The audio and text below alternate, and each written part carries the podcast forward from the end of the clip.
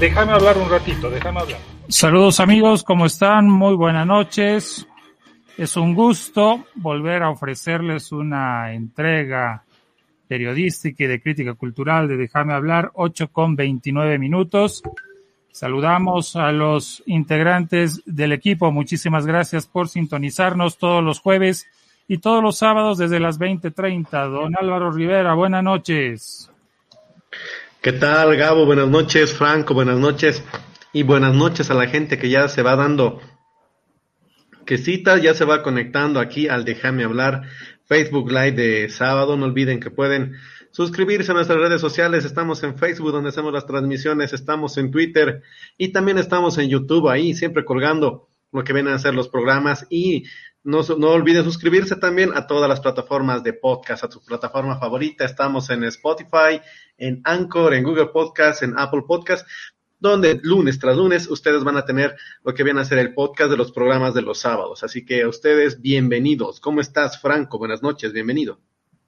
Buenas noches, eh, Álvaro. Buenas noches, Gabriel. Un placer estar nuevamente aquí en la sesión de Déjame hablar. Realmente tenemos mucho que analizar porque, bueno, eh, el anuncio de la presidenta de abandonar su candidatura está generando revuelo, pero al mismo tiempo cierto desorden en los probables resultados y el desempeño de algunas alianzas que, eh, bueno, seguramente nos van a traer sorpresas para las elecciones de aquí a un mes, el 18 de octubre.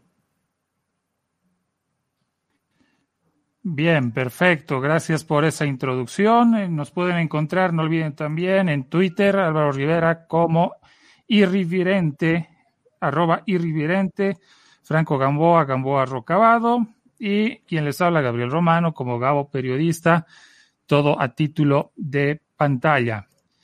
Bien, vamos a revisar de entrada nomás, de entrada nomás, la las noticias más importantes de la jornada.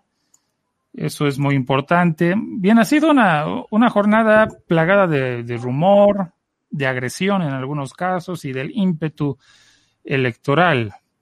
Quiero mostrarles lo siguiente antes de dar la bienvenida a nuestra, a la persona que está invitada para la sesión de esta noche. Eh, veamos. Esto es lo que ha pasado en Cochabamba hay un pronunciamiento del MAS. Arce pide respeto tras el desalojo de militantes del MAS de la plazuela 4 de noviembre. Esto ha sucedido ahora en Cochabamba.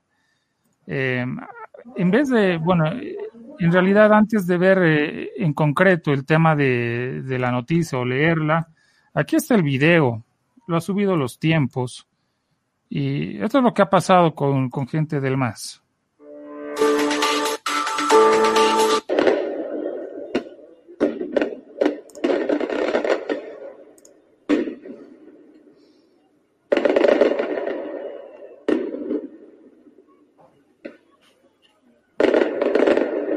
Bueno, estamos en tiempo de campaña. Las plazas se vuelven sitios públicos para difundir ideas políticas. Bueno, ahí se sacan varios. Yo les voy a decir lo siguiente. Yo me he quedado aquí en la plaza porque yo vivo aquí en Cochabamba. Yo vivo aquí en la zona norte. Y como cochabambina yo tengo derecho a estar aquí y apoyar a quien yo quiera no pueden venir y agredirnos de esa forma. ¿Dónde está el Estado de Derecho? ¿Dónde está la libre expresión que tanto han pregonado? Yo como mujer me he sentido realmente mellada en mi dignidad. Esta es otra toma, ¿no?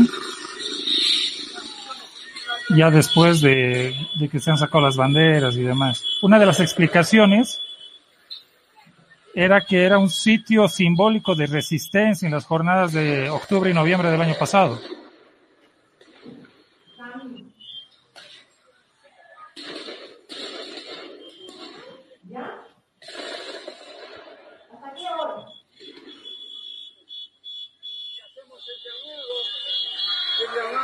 Bien. No sé cómo, cómo lo ven ustedes, compañeros. ¿Cuál es su, su balance de estos de estos sucesos justamente en esta jornada. Una campaña un tanto violenta. No es la primera vez, ¿no? Eh, también eh, han habido casos similares en eh, Sucre, en Sucre hace unos días. justamente con una caravana del, del MAS. Y en Potosí. Y en Potosí. Franco, señor Rivera.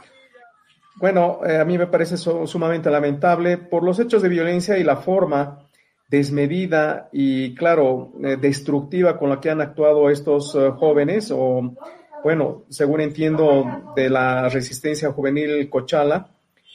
creo que por más que sea mm, un escenario, la Plaza 4 de Noviembre, de resistencia, etcétera, se puede argumentar cualquier cosa, incluso hasta pueden decir que es una especie de santuario, cualquier cosa, no está justificada una acción de esas características, porque efectivamente la plaza, el espacio público más visible en cualquier parte del mundo, eso le pertenece a todos, le pertenece a la sociedad civil, a las instituciones, a las personas, a cualquier, a cualquier eh, ciudadano, bueno, en un periodo democrático, eh, se veía también como em, las... Em, las mesas y, bueno, estos espacios que han ganado para eh, hacer la, propaganda, eh, tenían simplemente los emblemas y el color del movimiento al socialismo.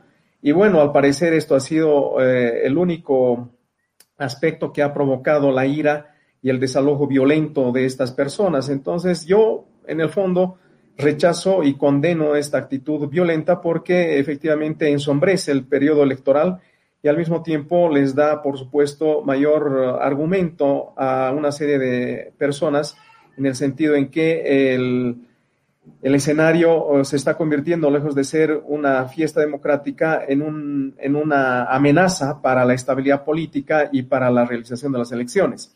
En todo caso, precisamente estamos ante exactamente 29 días para la celebración de las elecciones y eh, esto debería ser eh, todo un proceso pacífico, equilibrado, con el debate de ideas que pueden ser obviamente acaloradas, pero no llegar a ese extremo, porque podría haber llegado la sangre al río, ¿no? Eh, muchos heridos e incluso tal vez hasta muertos. la situación no, no llegó hasta ahí. Por supuesto, esto es totalmente condenable. Señor Rivera, no, sí, condenable y muestra el estado de el estado de volatilidad que aún tiene el país. Mira, estamos a un año de, la, las elecciones del 2019 y aún tenemos esta polarización en el país, aún tenemos estos enfrentamientos, aún estamos en busca de, de pacificar, aún estamos en busca de democracia. La gente que dice que se llena la boca de recuperar la democracia, la primera forma de recuperar la democracia es pues dejando que tu adversario político se pueda manifestar en un espacio público esto que estamos viendo aquí es lo mismo que se le ha criticado al MAS durante años de años de años, que no dejan entrar al trópico, que no dejan entrar a ciertos lugares, que, que no dejan entrar a ciertas zonas o barrios que son de una tendencia mayoritariamente masista y esta demostración es lo que se le ha reclamado el MAS muchas veces y que ahora la están ejerciendo contra ellos.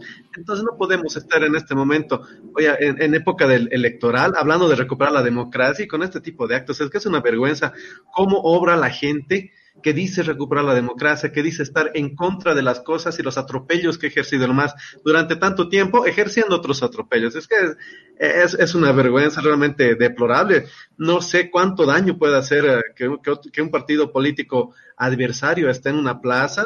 Eh, por más de que sea símbolo la plaza, pues un santuario, eh, sigue siendo un espacio público, sigue siendo de todos y uno debería poder apostarse ahí, pues, ¿no? A rezar, a predicar, a hacer política, a jugar un partido de fútbol entre amigos, a, a charlar a lo que sea, sin que tengas que el, peligro, sin que corras el peligro de que otra gente, porque tiene ideas distintas, te venga a desalojar de esta manera violentamente.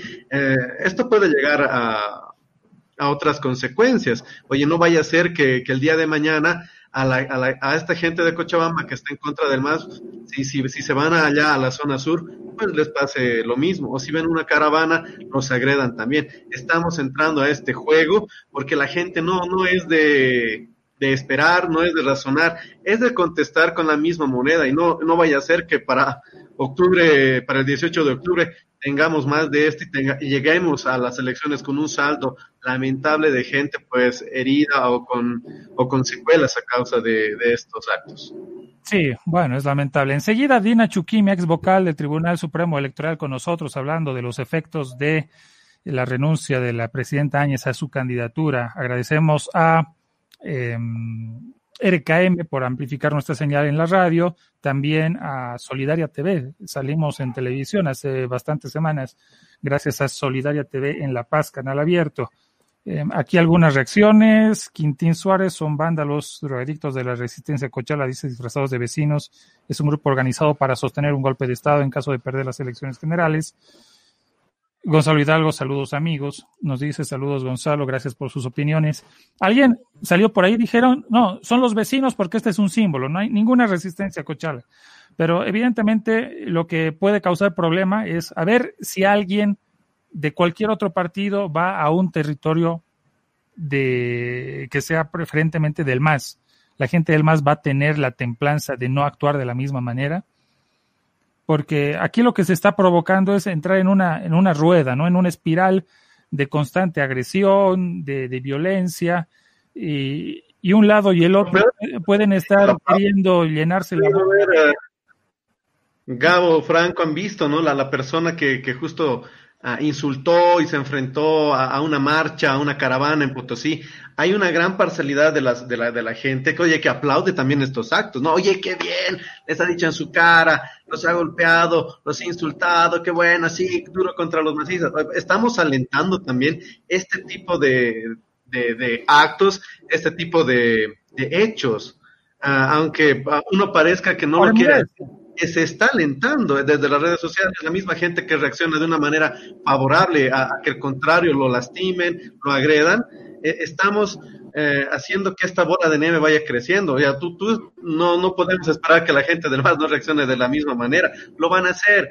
¿Y qué van a decir? No, pues nosotros también nos han agredido y estamos dando razones para que la gente de otros partidos políticos reaccione de la misma manera en la situación en que ellos también se sientan uh, ofendidos, ¿no? Por la presencia de alguien de algún otro partido al que no le bien.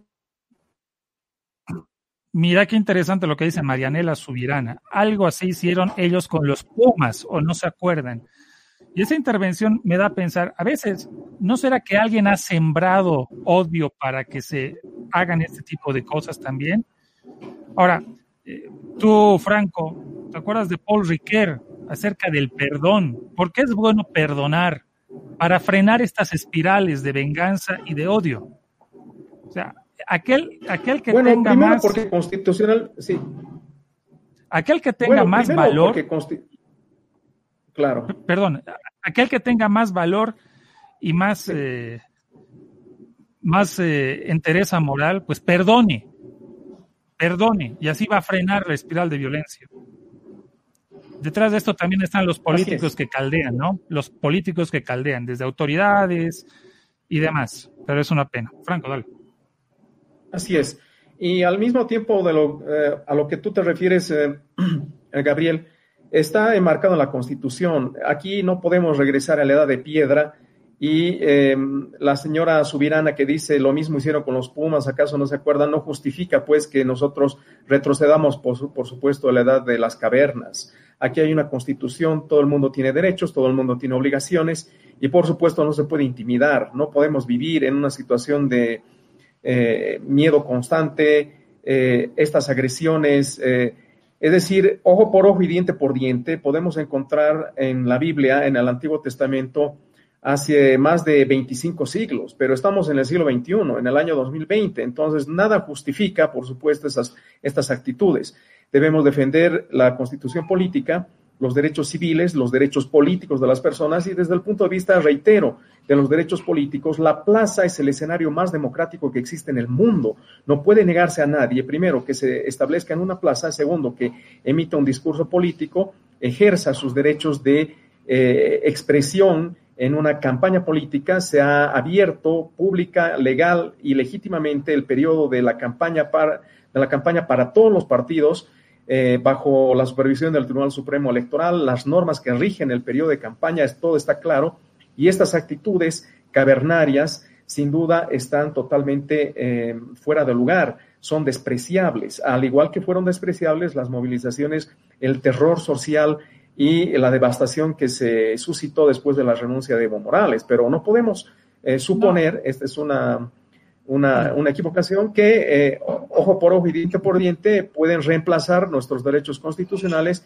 y la necesidad de una democracia más reflexiva, abierta al debate y no a los puños, patadas, porque incluso pueden destrozar el ornato público, ese es un, eso es un delito. En esas acciones totalmente irracionales, hasta pueden destrozar eh, nos pertenece como sociedad al ornato público y desde ningún punto de vista eso es aceptable. Bueno, a ver, señor militante, usted que simpatiza con X o, o con Z partidos, tenga cuidado. A veces no vale la pena llegar a estos extremos por defender alguna idea o aquellos que dicen defender una idea. Usted ha visto esta semana cómo son los políticos. Primero dicen una cosa, luego cambian, luego dicen otra, se retractan.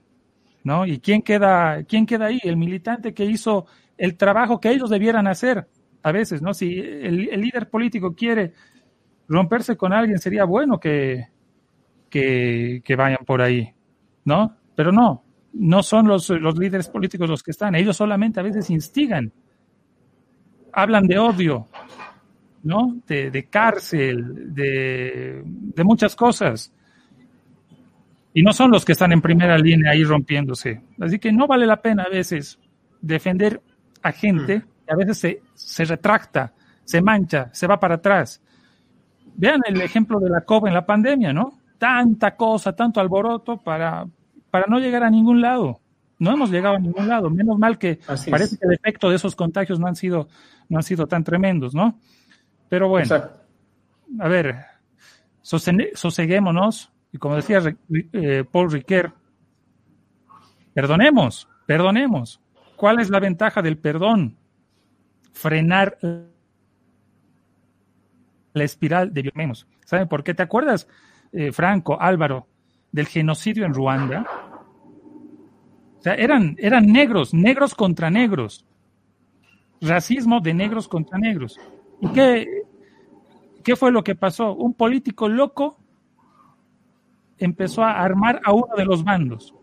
Basta con que nos llegue un político loco que arme a uno de los bandos para que nos destruyamos. Todavía son hechos aislados. Ojalá nunca nos descontrolemos acá en el país. Exactamente. Bueno, eh, a ver, eh, enseguida Dina Chukimia, ex vocal del Tribunal Supremo Electoral, en, en, unos segundos más revisamos dos notas de manera muy, muy corta.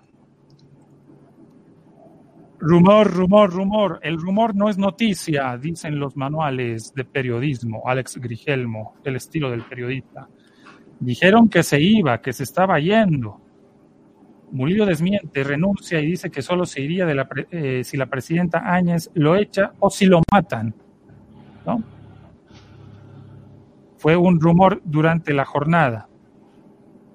Pero bueno, a, a veces los rumores son medio raros. ¿Te acuerdas o se acuerdan cuando Fajardo, vocero de Manfred hace unos cuantos años, decía, Manfred no se va a ir, se va a quedar en el país, Manfred no se va a ir, se va a quedar en el país. Y Manfred al día siguiente. Pero bueno, lo oficial es que sigue en el cargo. Bueno, sí, y, muy a su estilo, ¿no? La, forma en la que, la que lo expresa el ministro Murillo, que solo se iría, se iría si la presidenta lo echa o lo matan así de trágico y así de duro, Murillo, como nos, uh, nos tiene acostumbrado. Ahora, eso también se acrecenta en medida de todo este problema que está metido Arturo Murillo con el tema del procurador del Estado y su renuncia, de que habría sido Murillo el que ha pedido que, pues, que se retira el procurador del Estado y después también otro segundo tema, la renuncia de Yanine Áñez a la candidatura a la presidencia por la Alianza Juntos. Entonces es una tras otra, es una cadena que se está aquí desmoronando eh, y estamos viendo que aquí uno de esos eslabones es también Murillo, ¿no? Murillo no estuvo, no se, eh, no se proclamó, no dijo nada, no dio una entrevista acerca de lo que pasó con, la presidenta Janine Áñez, de su renuncia, tampoco se habló sobre el tema del procurador y ahora sale este tema sobre su renuncia al cargo. Bueno, no pasó nada. De momento creo que no amerita mucho, mucho comentario porque, bueno, fue un trascendido. Eh, pero si el río suena es porque piedras lleva, ah, debe haber algo de descontento, de descontento justamente por la noticia de esta semana.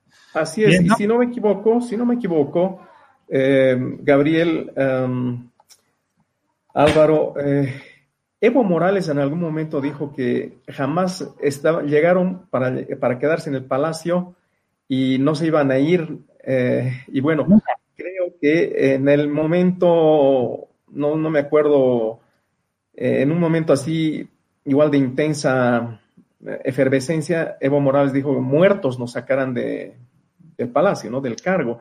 Nos vamos a quedar 500 años, dijo en su momento. Nos vamos a eh, quedar 500 años, era, era, el, era el plan, ¿no? Y, muchas de las cosas apuntaban justamente a eso. Yo en cierto momento pensaba que si Evo Morales iba a salir, oye, de Palacio de Gobierno, iba a ser con los pies por delante. Eh, estaban apuntando a ah, eso, a tenerlo como presidente eternamente y a formar, ¿no? Lo que es un partido completamente hegemónico con el MAS. Por eso han cambiado desde la constitución, las leyes, un montón de cosas con tal de, de, quedarse muchos años, no solamente la gestión de Morales. Bueno, pero el, discurso político está lleno de hipérboles, ¿no? Está lleno de hipérboles, de exageraciones. ¿no? Si estoy en huelga, hasta las últimas consecuencias, ¿no? Vamos a dar nuestra vida, vamos a ir a, defender y vamos a poner la huelga hasta las últimas consecuencias, ta, ta, ta, ta, ta. Y a veces solo es discurso, ¿no? Solo es discurso. Y tenemos que recobrar la memoria histórica y, y, tener presente cuántas veces los políticos nos han dicho que iban a hacer ciertas cosas o que iban a ser consecuentes con sus ideas y no lo han sido. Pero bueno. Es, parte del dramatismo también para ganarse a la gente, ¿no? A lo que es el electorado, a tu base social, e, e, ese discurso de, de la victimización y e, siempre llama, siempre pega, siempre está de moda la victimización, lo ha utilizado Evo Morales 14 años, lo está utilizando Janine Áñez que, que el libreto capísima para copiárselo, un año entero se lo ha utilizado. Entonces eso nos gusta, ¿no? Ese, ese, ese, ese tono de victimización y ese tono tan trágico de hasta las últimas consecuencias. hasta las últimas consecuencias. Desde los paros, los bloqueos, todo es hasta las últimas consecuencias. El país de las últimas consecuencias. Bien.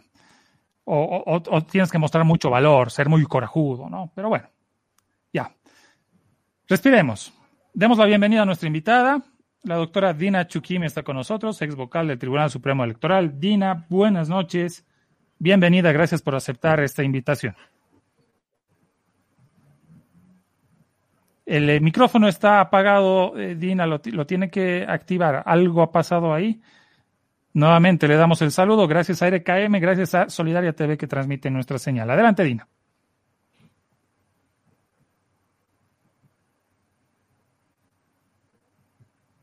Ay, caramba. Estamos sin audio, estamos sin audio. El micrófono tendría que activar. Ahora sí. Ahora sí, ahora sí, ya estamos. Adelante, Dina, buenas noches.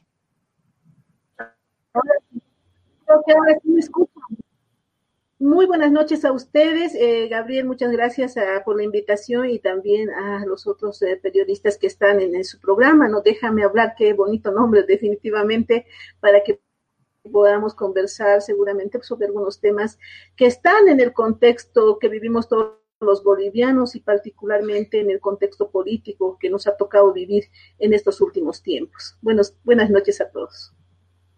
Bien, muchísimas gracias, Dina. Eh, una explicación suya como ex vocal del Tribunal Supremo Electoral. Dado que estamos a un mes, menos de un mes, un mes menos un día de las elecciones, ¿Cuál es el efecto de la renuncia a la candidatura de Janine Áñez? El efecto jurídico electoral. Eh, va a estar su rostro en la papeleta, ya no está, la alianza se disuelve, tienen que multarle por retirar la, candidatura. ¿Cómo funciona todo esto? Porque no es solamente decir, ah, ahora sí me animo o ahora sí ya no quiero me retiro. ¿Qué hay detrás? Adelante. Bueno, seguramente hay muchos intereses detrás de la renuncia de la señora Janine Áñez, pero vamos analizando por partes, ¿no? Hay que ver, por ejemplo, hace una semana atrás el presidente del Tribunal Supremo Electoral, el doctor Salvador Romero, anunciaba ya el proceso de impresión de las papeletas electorales. ¿Qué implica? Que a estas alturas del tiempo ya las papeletas electorales a nivel nacional y también para el exterior, prácticamente deben estar impresas, lo que significa que de forma inmediata la semana que viene van a empezar con el proceso de distribución departamento por departamento y también el envío de las papeletas al exterior. ¿Qué va a pasar el 18 de octubre? Siendo que ya las papeletas han sido impresas, vamos a continuar viendo este, la fotografía de la candidata presidenta, doña Janine Áñez, al igual que de sus candidatos en, todo, en todas las circunscripciones uninominales. Ah, en este momento, ayer, eh, ayer de pronto, em, no sé si me alegremente, por ahí muy pensadamente, diría la señora Áñez presenta su renuncia y eh, con él se supone que la renuncia también la presenta don Samuel Doria lo ha hecho a través de las redes sociales, pues no lo vimos en ningún discurso, sí en su Twitter que decía que lo estaban haciendo por el bien de la democracia en el país. Pero hay que recordar y reiterar que hasta ayer viernes, más bien, eh, no había llegado ni siquiera una nota de renuncia de la candidata presidenta, ni, ni siquiera de sus candidatos. No hablamos de los candidatos a senadores, a diputados plurinominales, diputados uninominales y también autoridades estatales. ¿Qué nos dice la ley 026 en su artículo 108?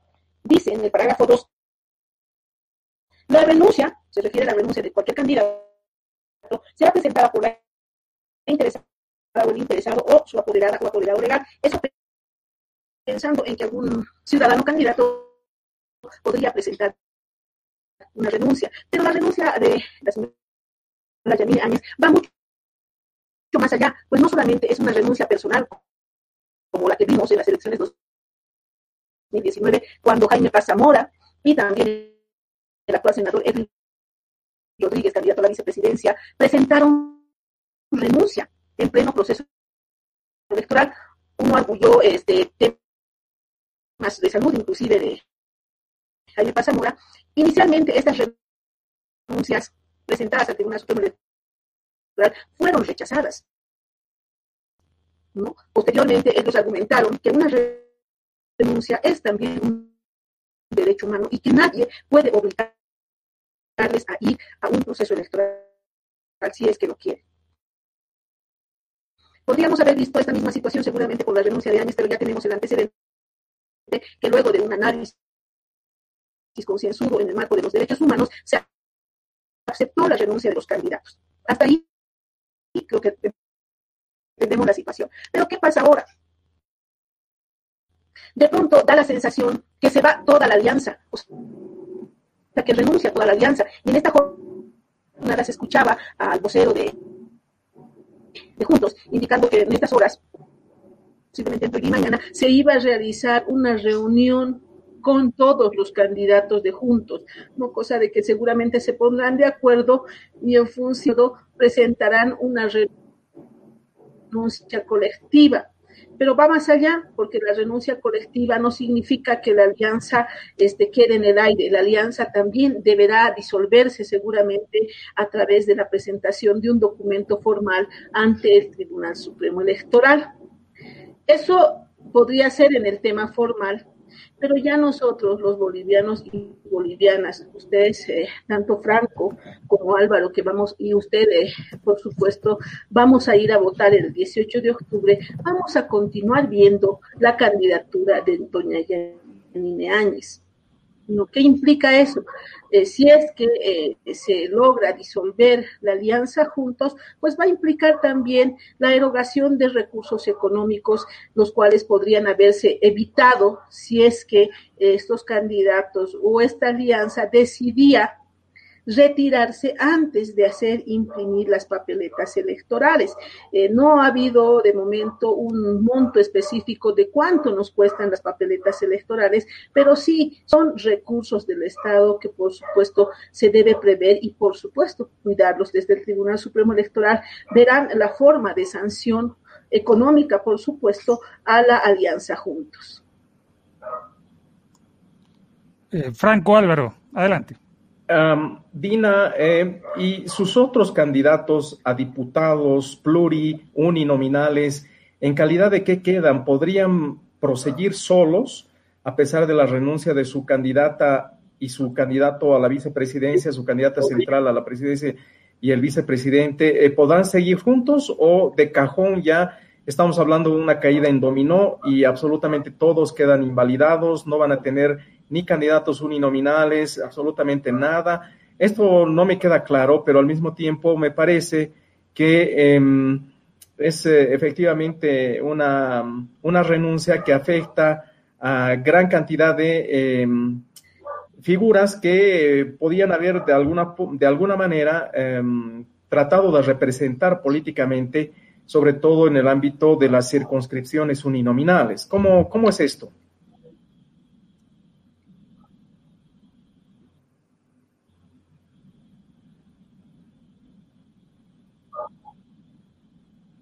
Por supuesto que sí. A ver, eh, todos los candidatos y candidatas em, de la Alianza Juntos, porque hay que recordar que la Alianza Juntos la componen demócratas, que tienes un nicho electoral en todo lo que es el Oriente. Hablamos de Unidad Demócrata también de Samuel Doria Medina y Sol.bo de eh, Luis Revilla en La Paz. O sea, se ha formado una alianza y cuando se forman alianzas, ellos presentan un documento de formación de alianzas ante el Tribunal Supremo Electoral, ¿no? Y esa alianza normalmente suele durar lo que dura un proceso electoral. Es decir, que después del 18 de octubre esa alianza podía disolverse naturalmente. ¿no? Podían haber ganado algunos diputados, senadores en el camino, y eso eh, sí se los respetaba, pero la alianza se disolvía. ¿Qué pasa ahora con los candidatos y candidatas? Hablemos de candidatos a senaturías. En cada uno de los departamentos hablamos de cuatro senadores eh, departamentales y se van dividiendo las diputaciones en los distintos departamentos ya por población y también tenemos a los eh, diputados uninominales que por ahí sí tienen más opción de llegar al ciudadano porque están en una determinada circunscripción. Pues todos estos candidatos, si se disuelve la alianza de juntos, todos estos candidatos van a quedar en el aire sin la posibilidad que también dice el artículo 108, sin la posibilidad de volverse a presentar en cualquier eh, candidatura que todavía esté en otro partido político o sea, no podrán volverse a presentar, por lo menos para este proceso electoral. Decir que van a quedar anulados totalmente para participar de este proceso electoral, si es que en algún momento pensaron aliarse, no sé, pues con, con el eh, partido político de Camacho, o también está el partido político de la señora Nina, que creo que también los apoya.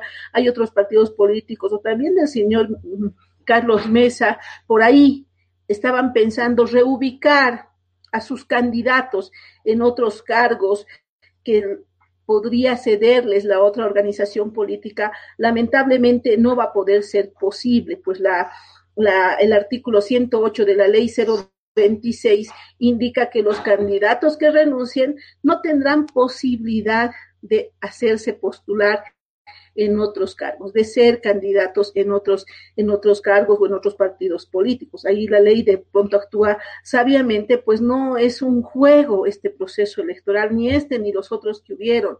¿no? Si se presentan en una candidatura, pues deberán ir hasta el final con esa candidatura.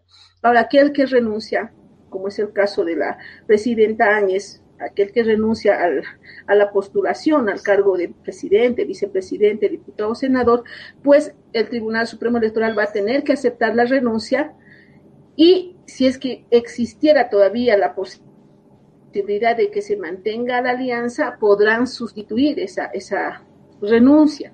Pero, de todas formas, hay que esperar a ver qué es lo que sucede en la reunión que vayan a tener candidatos y candidatas.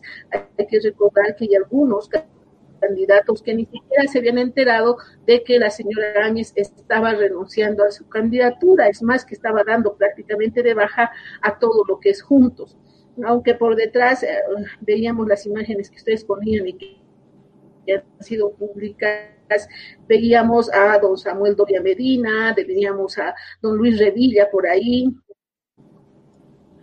a sus ministros que están en el marco del gobierno, eh, gobierno en este momento y que son parte de esta alianza, ¿no? Entonces, eh, ha quedado incierto eh, en qué van a quedar los candidatos y candidatas. Ahí lo tenemos, por ejemplo, a don Oscar Ortiz, que está al ministro Núñez, a Luis Revilla, a don este, Samuel Doria Medina, a don Adrián Oliva y también a los voceros de Juntos. Entonces, ellos están eh, apoyando la decisión, pero más allá de, de la cúpula que apoya una decisión de la principal candidata, pues también están los... Eh, aquellos ciudadanos que se han prestado para ser candidatos a diputaciones uninominales, que creo que son los que tienen mayores posibilidades, ¿no? Entonces eh, lo tendrán que analizar seguramente antes de disolver todo lo que va a ser la alianza juntos. Toda esa y como le digo y le reitero, la, 10, eh, la ley 1096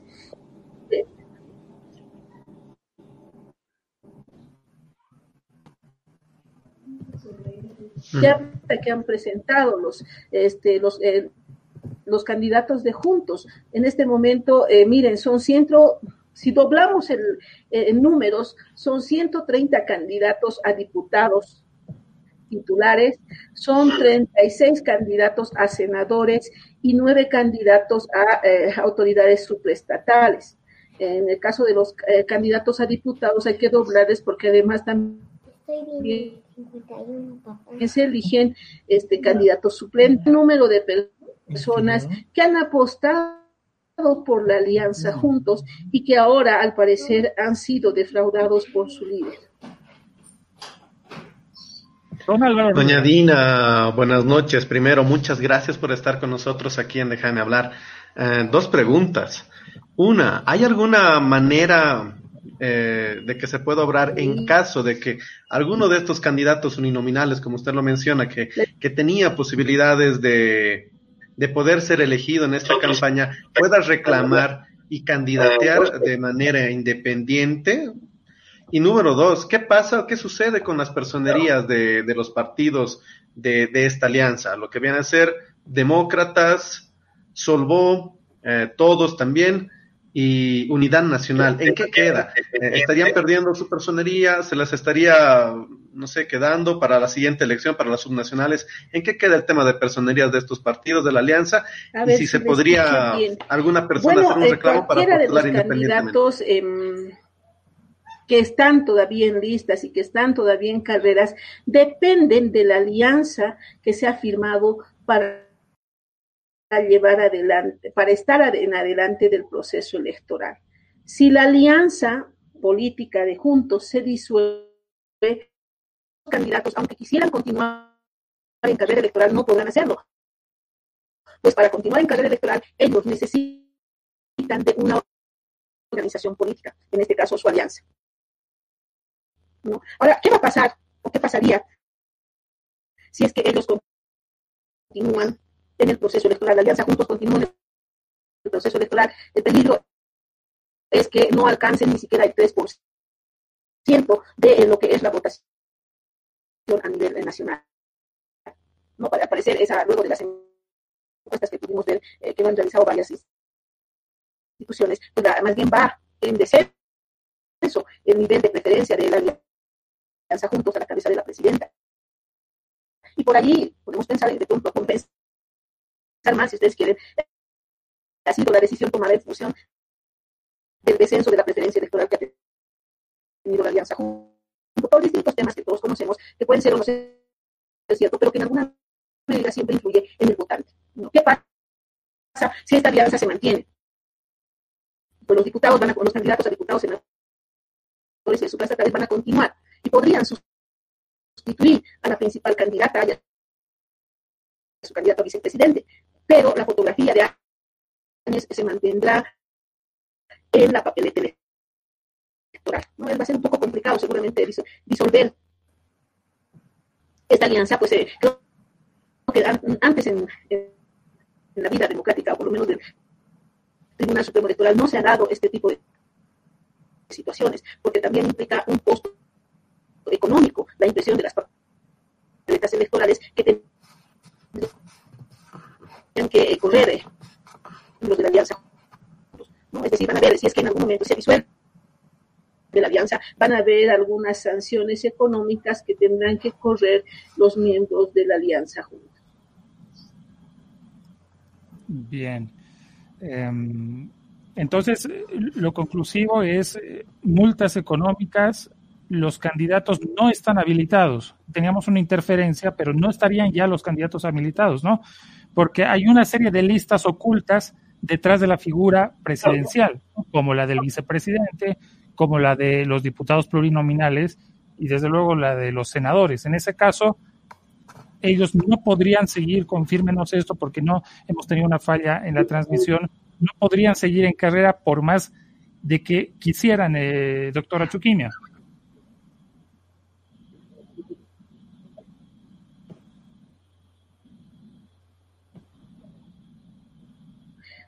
Así es, si es que se disuelve la alianza juntos, todos, digámoslos así de manera popular, van a quedar en el aire y se van a quedar sin nada si se disuelve la alianza, porque al disolverse la alianza, pues ya no existe un respaldo de una organización política para continuar en una candidatura. Lo que están analizando también no había sido fácil que, bueno, que si renuncia la presidenta como presidenta, eh, en, de manera personal, si ustedes quieren, y renuncia también su candidato a la vicepresidencia de manera personal, bueno, no habría mucho problema porque total al fin, luego de un trámite, podrán sustituir a esos candidatos. Pero si se y, y los candidatos a diputados, senadores y supraestatales, si ustedes quieren, continuarían en la carrera electoral. Pero si se disuelve la alianza juntos, todos los candidatos y candidatas quedarían en el aire y sin mayor posibilidad de continuar en la carrera electoral hasta el 18 de octubre. Bien, doctora. Ahora, ¿cómo ve usted de que el rostro de Áñez continúe en la papeleta? Porque e, esa es una cuestión de, confusión total, ¿no? ¿Qué, ¿Qué, tendría que hacer el Tribunal Electoral, al menos para orientar al elector de que de que ese candidato ya no está presente. Definitivamente.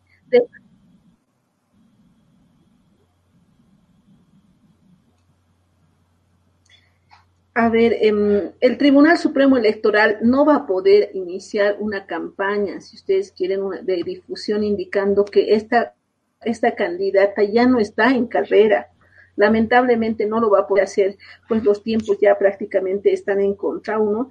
Lo otro, que los ciudadanos y ciudadanas, los que conocemos el tema seguramente no le vamos a dar mayor importancia, pero puede existir que algunos ciudadanos y ciudadanas ni siquiera se hayan enterado de la renuncia de Áñez y cuando vean la foto de la señora Áñez vayan y voten por ella. Por ahí tiene militantes o simpatizantes que van a votar todavía por ella pensando que esté en carrera electoral, pues esos votos prácticamente van a quedar nulos, pues eh, la señora Áñez no estaría ya en, en proceso electoral y que si saca un buen caudal de votos, pese a no estar en la carrera electoral, pues no va a poder reclamar esa votación.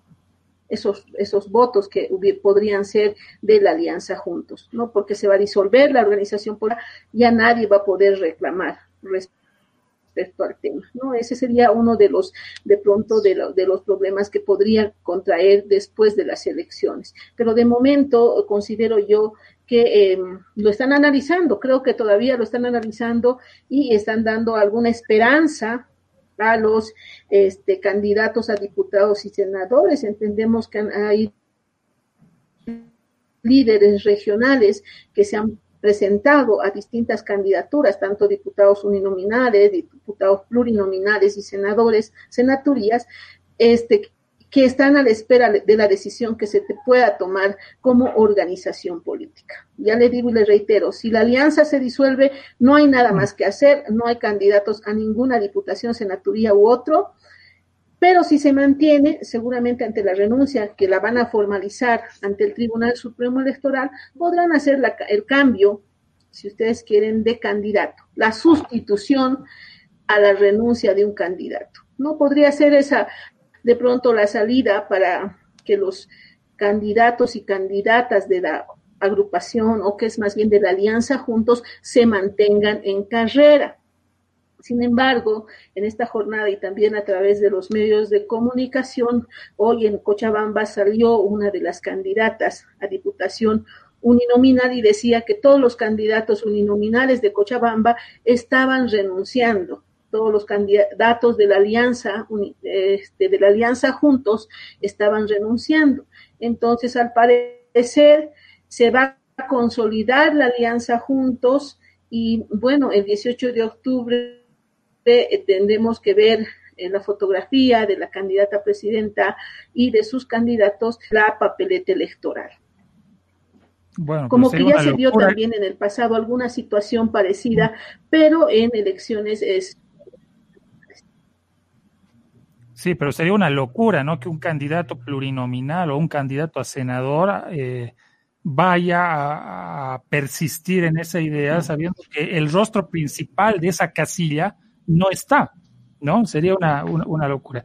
Eh, pero, eh, sí, pero aquí, Gabriel eh, Álvaro Dina, la clave está, como indica Dina, la disolución de la alianza juntos. Hasta el momento hemos escuchado un discurso sobre el abandono, la declinación en la candidatura de la presidenta Yanine Áñez. Ella declina, renuncia, eso está explícito, plenamente conocido, difundido por los medios de comunicación, pero nadie ha dicho una palabra sobre la disolución en absoluto de la alianza. Entonces, esto tendría que clarificarse o por lo menos emitirse un criterio oficial desde el Tribunal Supremo Electoral dando fin a la alianza juntos y por lo tanto cerrando absolutamente la posibilidad de que incluso la población pueda pensar en votar por los candidatos a diputados uninominales y sin duda los plurinominales que se inscriben detrás de la candidatura a la presidencia y vicepresidencia, junto con las senaturías por la representación incluso territorial con carácter mayoritario, desaparecen de inmediato. Entonces, esto tendría que aclararse, creo, en términos institucionales y legales, a partir de una explícita eh, posición eh, pública del Tribunal Supremo Electoral pero a mí me parece que em, está conectado la renuncia de la presidenta a la desaparición de, fe, de facto, de hecho, de la alianza juntos. Ahora, pueden, pueden darse escenarios como que un grupo se resista, ¿no? Se resista a, a declinar su candidatura mientras que los otros están renunciando. Pero igual, igual es una apuesta como que a perdedor porque tendría que pasar la organización misma un 3%, el umbral del 3%, para que ciertos diputados puedan pasar a la Asamblea Legislativa. Si no va a pasar lo mismo que con el, que con el MCM hace algún tiempo, ¿no? Eh, doctora, el MCM no alcanzó el 3%, tenía algún diputado ganado por ahí y no Un diputado por la paz tenía. Así es. Tenía un diputado por la paz, claro, y creo que nadie se va a aventurar en este momento de lo que viene a ser la alianza de, de juntos, algún candidato, sea uninominal o pluri a, a, seguir con una candidatura que no vale nada, en el que tendría que tener no un 3%. logró pasar el umbral del 3%. Tiene, tener que pagar una multa para poder entrar en la asamblea. Adelante, adelante, doctora. Está desfasado el internet. Adelante, doctora.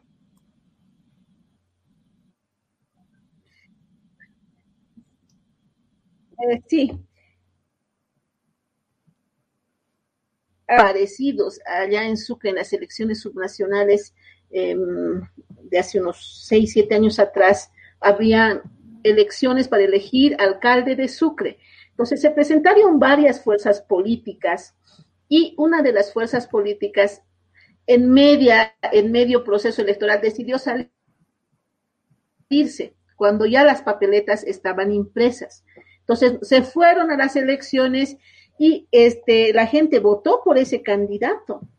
No votó por ese candidato, obtuvo una buena votación y luego quiso reclamar la votación para sí y poderse hacer del poder y lamentablemente ya no se pudo hacer nada. Entonces, posiblemente vaya a suceder esa situación si es que la alianza se cancela, se disuelve, si ustedes quieren, en el proceso de estos días por ahí sacan un, buen, un buen caudal de votación, pero no van a poder reclamarlo. Entonces los miembros de la alianza deben pensar sesudamente qué es lo que va a pasar con su candidatura. Lo otro es lo que decíamos, no, tal vez no llegue o no pase el umbral del 3%. y se va a disolver todo. Por ahí yo, yo creo que la están viendo por ahí, pues em, para continuar vigente como un partido político hacia adelante, tienen que pasar el 3% del umbral que le permite la ley. De otra forma, se va a disolver todo, incluyendo sus eh, organizaciones políticas, porque están apostándolo todo en alianza. Entonces, eh, nos imaginamos, como lo ha dicho Franco también, que el Tribunal Supremo Electoral, eh, ayer lo anunció también el, el, presidente del Tribunal Supremo Electoral, que no había recibido una renuncia oficial. Sí lo hicieron mm. por redes y creo que también por medios de comunicación televisivo, pero no ha habido una renuncia formal ante el Tribunal Supremo Electoral. Ahora, lo grave sería que eh, la semana que viene digan que no se podrá que no va, que va a continuar en carrera, pues también la gente eh, de alguna manera se va a sentir decepcionada porque hemos visto cómo se ha reaccionado inclusive en redes sociales, ¿no? Eh, de pronto era la esperanza de, de algún grupo de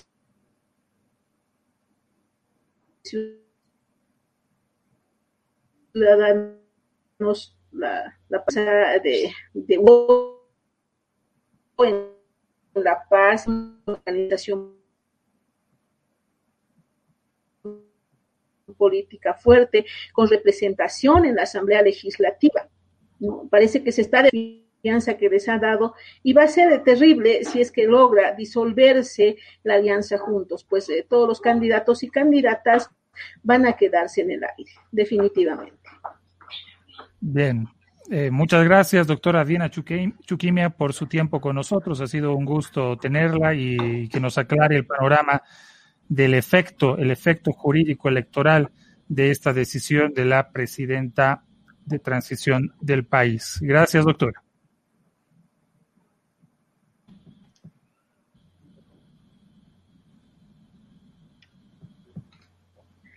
Muchas gracias a ustedes, Gabriel, Gabriel Romano. Este, antes sí estaba trabajando en, en un medio de comunicación, en televisión, creo que era cadena A, si mal no lo recuerdo, y es bastante tiempo que no lo veo, un gusto volverlo a ver. Franco también, ahí siempre en los medios de comunicación y por supuesto a nuestro amigo Álvaro, a quien soy su seguidora por si acaso en el Twitter.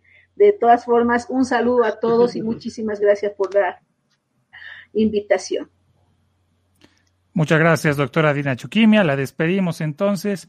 Bueno, esa es la conclusión. Qué cosa más complicada, ¿no? ¿Y ustedes creen que tendríamos que tomar la renuncia de Áñez como un asunto de improvisación del sistema político boliviano? Señor Gamboa, ¿usted que toca esos temas? No, no es una improvisación, pero definitivamente fue una decisión que eh, ha llegado un, poco tarde. Según entiendo, eh, se estaba barajando la posibilidad de que la presidenta abandone su candidatura hace dos meses, precisamente porque se había evaluado con mucho detenimiento también una serie de um, traspiés en el manejo de la pandemia. Mi hipótesis para cerrar esto son, mm, digamos, eh, tengo una hipótesis sustentada en tres puntos. El primero es que eh, la llegada de la pandemia, eh, la cuarentena rígida en los primeros dos meses, entre marzo y abril, prácticamente liquidó la candidatura de la presidenta, de tal forma que el haber anunciado su, su postulación el 24 de enero, prácticamente dos meses después, se quiebra con la pandemia y la cuarentena rígida. Los hechos de corrupción y el, el, colapso del sistema sanitario liquidaron prácticamente el retorno o la recuperación de la candidatura en junio. En junio se dejó o se abandonó la cuarentena rígida, se empezó a tratar de barajar algunas uh, oportunidades, pero también eh, el segundo punto de mi hipótesis eh, tiene que ver con el pésimo manejo y la masacre blanca, la distorsión y la desinstitucionalización a la que contribuyó la presidenta dentro de la estructura del Estado, sacando a, ella decía, o sus colaboradores decían a los masistas, etcétera, querían hacer borrón y cuenta nueva el mal manejo en YPFB, los escándalos eh, espantosos de eh, negociados increíbles eh, salpican la gestión, de tal forma que en el mes de julio, precisamente los principales asesores ya habrían meditado sobre la posibilidad de bajar la candidatura, pero tienen que esperar dos meses más, agosto hasta septiembre, y esto llega prácticamente a destiempo muy tarde. El tercer punto de mi hipótesis justamente se sostiene en que la presidenta tampoco abiertamente ha dicho a quién va a apoyar o bajo qué rumbo debería eh, unificarse la votación para contener al movimiento al socialismo, de tal forma que en un escenario puede haber sido positiva la, eh, la declinación de la presidenta, pero en otro tal vez no cambie las tendencias de voto y consolide el liderazgo del movimiento al socialismo que hasta este momento se está expresando a las encuestas. De todos modos, estamos a un mes de las elecciones y estamos también a punto de conocer cuál va a ser el resultado. Así es que hay que tener paciencia. Sin embargo, están jugando con fuego la derecha una vez más em, en esta incertidumbre, en esta poco clara expresión, porque la, la presidenta debió haber dicho renuncio como candidata, mi alianza se disuelve, eh, apoyo esta candidatura, uh, la unificación debe ir por aquí, etcétera, algo mucho más claro, pero lo ha dejado en una nebulosa. Y el cherry sobre la torta son estos conflictos dentro de, dentro de su gobierno con la escandalosa eh, dimisión, bueno, el alejamiento o, la destitución, mejor dicho, escandalosa del procurador y este conflicto con el ministro eh, de gobierno. Bien, sí, bueno, en realidad lo que estás diciendo en, el último punto a mí me parece que refrenda la idea de improvisación, porque si la presidenta renuncia, no dice claro a quién va a apoyar, no dice si su alianza se disuelve o no, se disuelve, y seguimos con los eslogans, vamos a salir adelante, que Dios les bendiga, etcétera, etcétera, no porque Dios no nos bendiga, sino porque es algo tan reiterativo y tan mecánico que no nos lleva a ningún lado, o sea, podemos ahorrarnos algunas frases que no son tan fuertes y no, y no son tan importantes dentro de un discurso para indicar lo que realmente importa. Y lo que importa era lo que tú habías dicho. O sea, ¿qué pasa con toda la militancia? ¿Por quién va a votar el Beni? Donde era primera con el MAS. ¿No? O sea, ¿cuál es el grado de responsabilidad de ellos? Ahora, Exactamente. Eh, ¿quieren hacer análisis de discurso? Yo les, yo les he preparado aquí una serie de videitos para hacer un análisis del discurso. Eso, eso suena muy, muy interesante. A ver, Gabo, pasalo los videitos y lo vamos checando acá. A ver, pero Álvaro tu, Álvaro, tu posición sobre el discurso de la presidenta, ambiguo, improvisado, a destiempo, ¿cómo, cómo lo ves? Así, en, dos frases típicas tuyas. a destiempo, a destiempo. Esto no debe haber pasado nunca. Creo que ha habido aquí alguien que les ha, ha metido la idea, el chip de que la, la, presidenta Janine Áñez en su momento oye, podía llegar a ser candidata y podía llegar a la, presidencia eligiéndose.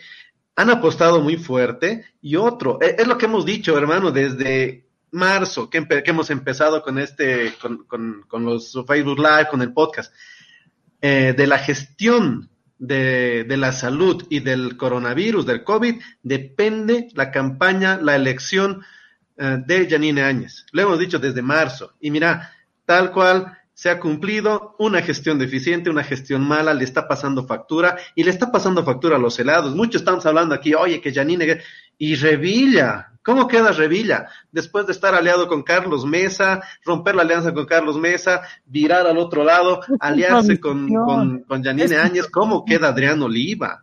Oye, e, esto para las subnacionales se va a poner complicado para estos dos partidos, en La Paz, en Tarija, para todos los que vienen a estar la alianza. Y ahora, eh, claro, Janine saca su candidatura, renuncia a mi candidatura, mi candidatura, y yo estoy orgullosa, no, no es, es un honor renunciar por Bolivia y demás, pero, oye, y no nos ha dicho quién va a apoyar, porque también están haciendo cálculo desde, desde su posición. Ya renunciaron, están también haciendo cálculo. Está ahí el Beni con un porcentaje más alto, estaba primera en el Beni, estaba tercera en Santa Cruz con una posición expectable. Y esos votos, ¿a quién va a ir? ¿A quién va a apoyar Áñez? Porque también de ese discurso de Áñez de a quién apoya la alianza o su persona, también vamos a saber para qué él lugar va a ir virando lo que es el voto. Ya de entrada no sabemos que en Santa Cruz Camacho va a crecer, en el Beni es posible que también crezca Camacho, aunque me dijeron venianos, oh, no sabes cómo son los venianos, van a apoyar al más, no lo sabemos. Oye, las encuestas han quedado casi en, cero. No tenemos ahorita en, este momento una idea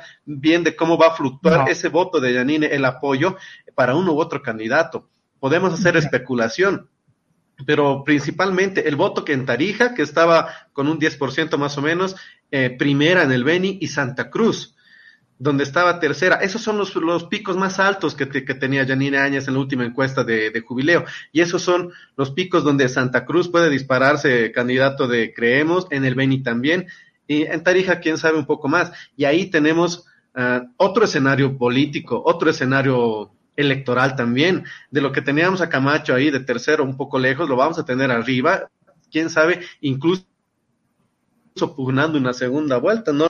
Algo extraño, algo que no lo teníamos pensado y que ahora lo tenemos uh, casi palpándolo.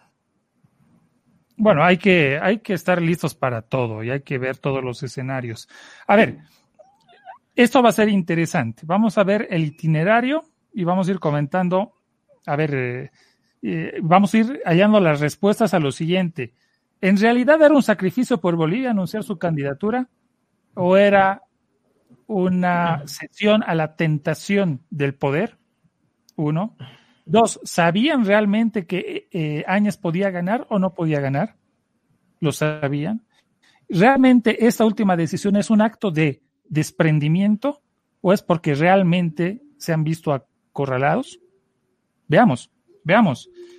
Primer videito de la noche. Tenemos que empezar con, con, el, clásico y, y, escuchemos lo que hice. Esto no es, no es un tema de hacernos la burla, sino de analizar el discurso y dónde iban y cómo podemos entender los sucesos de ahora. Porque va a pasar y sigue pasando. Janine Áñez, senadora. Janine Áñez, senadora. Eh, denme un ratito, algo pasó con mi ventana. Ahora sí. Del Beni habla la senadora Yanine Áñez, que sería quien asuma el mando del país. Simplemente para, para dar una certidumbre al país. Si yo tengo el acompañamiento para que no pase este vandalismo, para que no haya más muerte, mujeres violadas. Creo que los bolivianos no merecemos esto. Y, y es urgente que, que, le demos una certidumbre a la, a la gente. Por lo tanto, si hay el acompañamiento de las organizaciones civiles, yo voy a asumir, pero si se decide otra vía, otro, otro camino, también lo voy a aceptar. Solamente lo que quiero yo es, es aportar, es darle una solución a esta crisis tan horrible que estamos, que estamos viviendo. Solamente eso. ¿Preparada para reto? Bueno, ahí está. Esa es la primera, que esto solamente es una transición y si tengo apoyo, si tengo apoyo voy a asumir el primer escenario. Recuerdan, ¿no? Porque Áñez no aparecía en ninguna plancha para la elección anterior y estaba, era una parlamentaria de salida. De repente la presidencia eh, la emboca, la empuja y está cara a cara con la presidencia en un acto que posiblemente no lo ha sospechado. Y esas, eh, yo creo que la, la Janine Áñez más sincera es esta. La que creía que esto era un toque de suerte, de que tenía una responsabilidad concreta y que esa responsabilidad era la que debía cumplir y nada más. Yo me quedo con esa Janine Áñez. No sé si ustedes. A ver, un, vi un sí, video más sí. a, avanzando. Yo también ya, pienso eh, lo mismo, ¿no? Que es una mujer que no esperaba llegar a esa instancia de poder, que como se han dado las cosas eh, el año pasado, después de las elecciones, ella eh, llega a esta instancia de poder asumiendo de una, asumi, lo asume de una manera muy intem, intempestiva, incluso uh, so, con alguna presión política también de lo que viene a ser uh, algunos actores políticos llámese Carlos Mesa, Quiroga y toda la gente, todo este aparataje político contrario al movimiento al socialismo que necesitaba, una vez uh, fuera Evo Morales, asumir lo que es, uh, que, se siga con esta sucesión presidencial de una manera ordenada y bueno, que en, su, en este momento recaía, bueno, en ese momento recaía directamente en Janine Áñez después de las renuncias de los presidentes de diputados, de senadores y primer eh, presidente o vicepresidente de la Cámara de Senadores también. En tanto la renuncia de ellos, llega Janine Áñez y tiene que asumirlo. Seguramente ha habido presión de por medio, no se lo esperaba y aquí en, en ese sollozos con lágrimas, como dice Gabriel, la, la, tal vez las palabras más sinceras de Janine, de asumir lo que es esta instancia de poder, que ella no lo esperaba, que era una, una senadora de salida, que incluso se hablaba de que ya estaba de salida también de lo que es el Partido Demócratas, llega y se hace de la primera magistratura del país. Escucha. Ponerlas en consideración y a partir de eso pues se verá la, la, la sucesión constitucional. Por, por, lo pronto yo lo que voy a hacer como corresponde es asumir la presidencia de la Cámara de Senadores. ¿Ha sido convocados a sala ustedes ya? Bien, ahí está.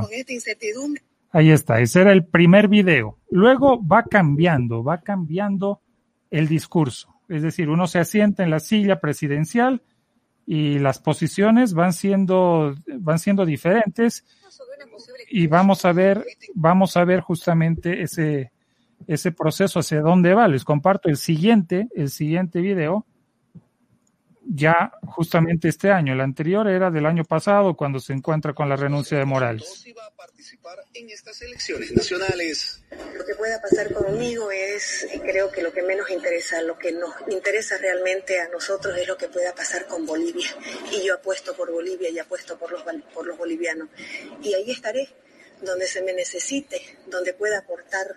Ahí le estaba pensando. Contribuyendo con el país porque creo de que el compromiso es muy grande. Yanine Áñez, presidente constitucional, dijo que va a seguir haciendo gestión. Muy agradecida ¿no? con, con la gente que nos manifiesta ese apoyo. Evidentemente eh, yo tengo un equipo y todos estamos trabajando con el compromiso que lo asumimos desde el primer momento.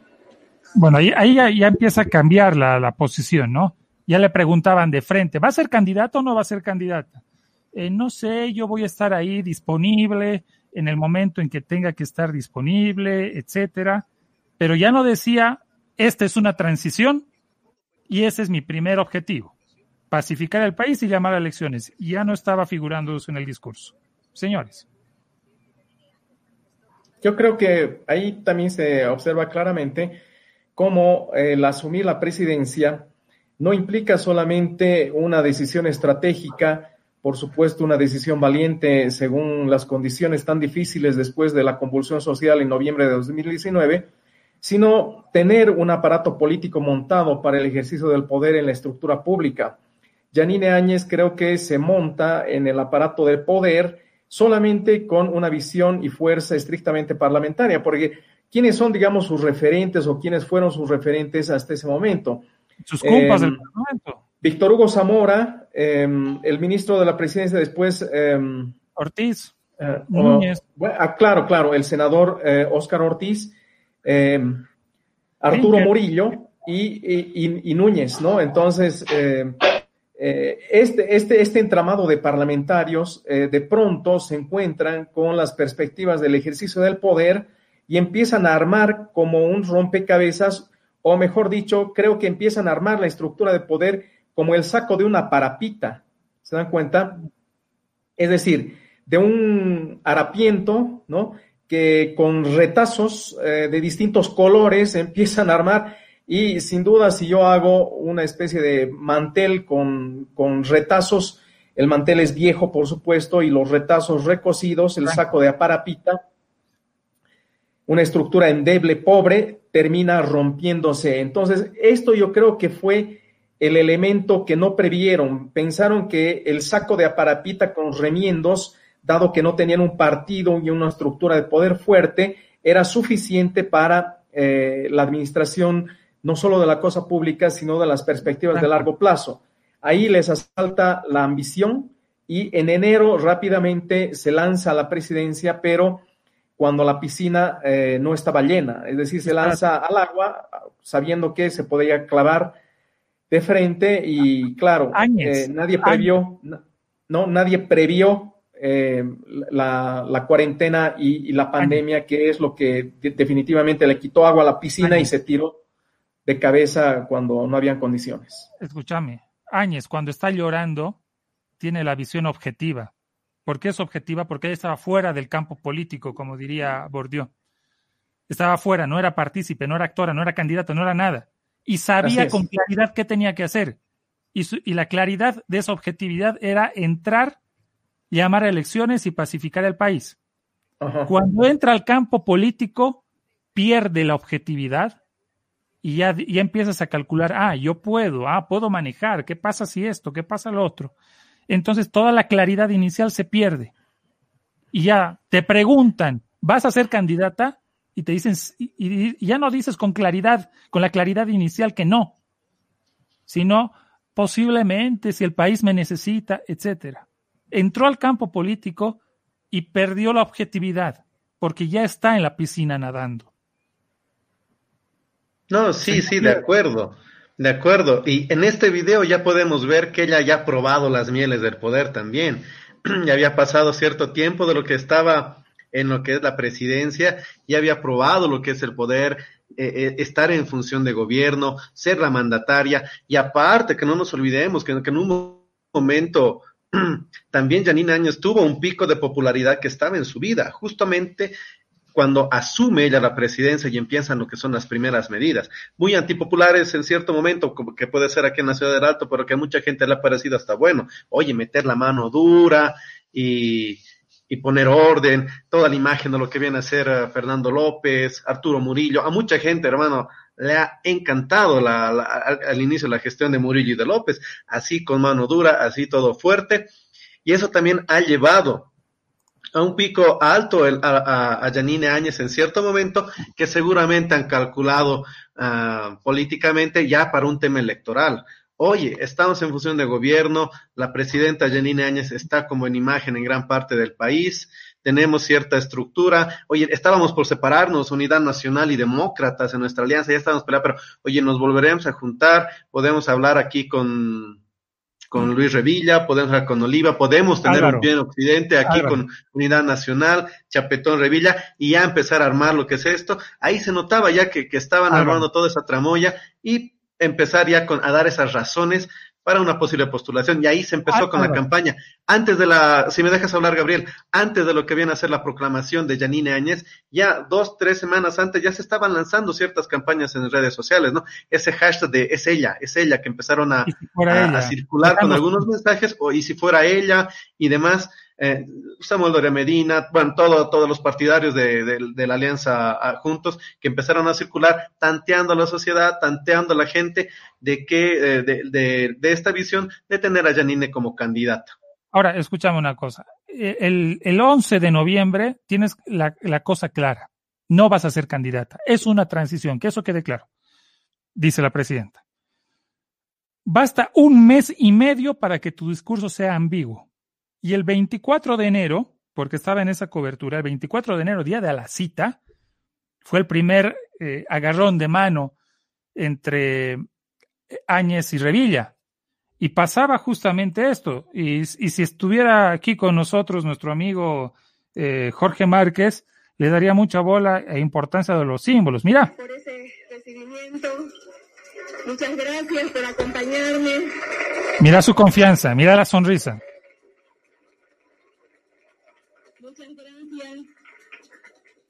A todos nuestros aliados, a sus esposas. Auditorio lleno. Qué lindo tener a tantas mujeres acá. Rebosante. Me siento muy orgullosa. No podía, tomaba agua como vos de la, de la emoción. Mira la sonrisa. Mujeres al poder.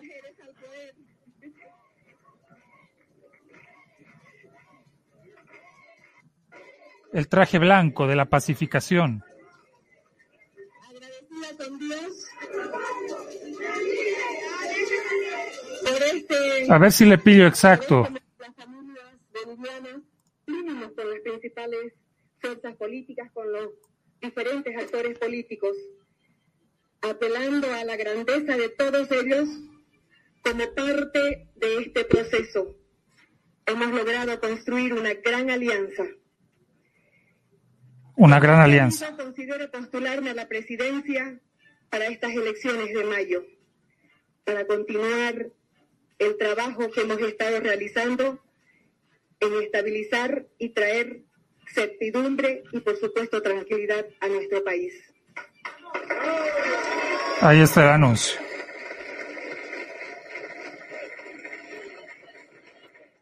Comentarios. Yo quería destacar lo simbólico, ¿no? El blanco de la paz en su, en su, en su vestuario y aquella confianza, esa, miren, miren qué resueño el rostro, ¿no? Cuánta certeza y seguridad propia de lo que se podía hacer. Claro, 24 de enero, 24 de enero cuando anuncia. 24 de enero, a las citas, La Paz. Sí, en la mañana estaba con Revilla, en la noche ya anunciaba la alianza. Y Revilla decía, chau, chau, Carlos Mesa. Pero miren, Así es. completamente confiada. Dos Ahora, meses lo- lo- de haber asumido la presidencia y estaba con el discurso completamente cambiado. Así es, así es. Ahora, lo, lo curioso del caso es que, si recuerdas, em, hace- dos meses atrás decía que asumía la presidencia para darle certidumbre al país. El 24 de enero dice que asume la candidatura para darle certidumbre al país, pero el efecto real políticamente en el sistema democrático fue todo lo contrario. Lo que le dio al país fue una enorme incertidumbre. Se dividía el voto, eh, habían perspectivas totalmente eh, inciertas sobre eh, la posibilidad de ganarle al MAS, que finalmente se, se comprueba en la realidad con las encuestas, ¿no? Y lo que hace entre enero y prácticamente la renuncia a su candidatura eh, este 18 de, este 10 sí, eh, 17, 18 de, de septiembre es agigantar la incertidumbre que finalmente termina quebrando las posibilidades de, eh, de la derecha. Tienes un rostro risueño ahí de la presidenta, de que como que un círculo íntimo eh, le lavó la cabeza, ¿no? Le llenó de elogios, le llenó de seguridad y de, de, un, de un orgullo no tan, no tan genuino. Y claro, es lo que no tiene que tener un político. Un, un político tiene que ser realista. Y parece que se creyó. Se creyó eso. No, es que había muchas cosas que, que en cierto momento tal vez eh, uno pen- pensaba que podía jugar a su favor. Uno, el ser mujer, eh, el que pre- sea presidenta es mujer Janine, muy contrario a lo que viene a ser la imagen autoritaria de varón, autoritario de, Evo Morales, que le podía hacer eh, cierto parangón. En algún momento también se habló, si, no, si mal no recuerdo, el 2009, hubo un análisis, un estudio aquí de, de, de algunos intelectuales que decían, ¿no? Que formando un perfil del candidato ideal para hacerle contra Morales, decían ¿no? que tenía que ser mujer, que tenía que ser eh, del Oriente, eh, pre- preferiblemente intelectual y demás, daban varios puntos. Uno de ellos es mujer, Janine. Dos, que sea del Oriente, del otro sector, de donde era más acérrimo la oposición al movimiento al socialismo y Evo Morales, y de donde en gran parte pues eh, se hizo fuerza para que él salga después de los 21 días de paro y todo lo que ya conocemos. Eh, Entonces, estos, estos símbolos también juegan mucho. Y aquí, bueno, tienes lo que tú dices, el círculo íntimo, que es lo que, y, los, oh, los que están ahí de congalijos, pues, oye, que, que te van asusando, que, que, que te van uh, meloseando y te van endulzando el oído. Oye, no, sí, Janine, tú puedes, tú le das, tú eres la campeona, nuestra candidata es ella, eh, la mujer, la madre. Se ha jugado tanto con esas frases, tanto con eso, nos lo ha metido en cada publicidad, en cada discurso, en cada entrevista, que han formado ese perfil en torno a ella. Y en un momento en el que ella gozaba de mayor popularidad, porque en cierto momento eh, Janine Áñez estaba incluso segunda aquí en La Paz en lo que viene a ser encuestas. Hay una en la que está por encima de Carlos Mesa. Entonces estaban ya viendo este perfil de que podía llegar. Y aquí la vemos pues a Janine tal vez en el mejor día de su vida, el día que la proclaman como candidata de la Alianza Juntos. Ya después conocemos la historia, ¿no? Mm, Nos llega lo que viene a ser la pandemia, la mala gestión. Janine Áñez estaba haciendo ya uh, proselitismo, campaña electoral en, antes, de lo- antes de la pandemia, ya estaba filmando los spots y demás, que, que fue muy, muy, muy, muy criticado. Y nos llega de golpe lo que viene a ser la cuarentena y lo demás es historia que ya todos sabemos hasta el día de su renuncia hace un par de días. Sí, ahí está el rostro, el rostro risueño, el rostro eh, que quizás no debiera tomar ningún político, ni demasiada alegría, confianza en sí mismo, porque ahí se la nota ciega con el momento y ciega consigo mismo. Mira, mira. Es que han quedado enseguecidos, Gabriel, no solamente... Enseguecido no solamente ha quedado Janine Áñez, ha quedado todo su entorno, todo el entorno de demócratas. Murillo, Samuel Doria Medina, Óscar Ortiz, Yerko Núñez. Una vez en instancia de poder, ellos han dicho, no, oye, la, tenemos ahorita el sartén por el mango y la hacemos y lo logramos. Tú, tú piensas que no solo así, que no ha sido solamente Janine, ha sido todo este círculo de político que la ha rodeado, los que yo veo que han, que han metido aquí uh, la mano para, para endulzar el oído y para, para catapultarla, intentar catapultar a la presidencia.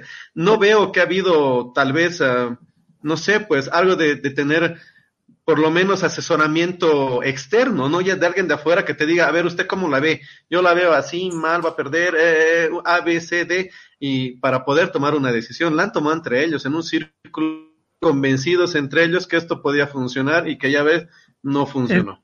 Eh, miremos esto, miremos esto, mira, mira.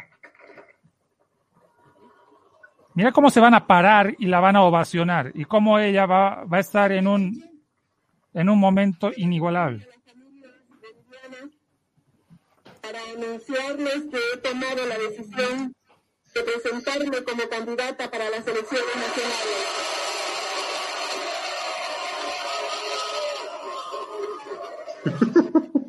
Mira cómo se para, mira cómo se pone de pie. Es que parece un gol del, del Bolívar, un gol del Tigre, mira. E, ese es gol de, final de Champions, man. Eso no es gol del Bolívar ni, ni, ni, del Tigre. Ahí estaban convencidos ellos mismos. Es, es, que conversarse entre convencidos no sirve, Gabriel, en política.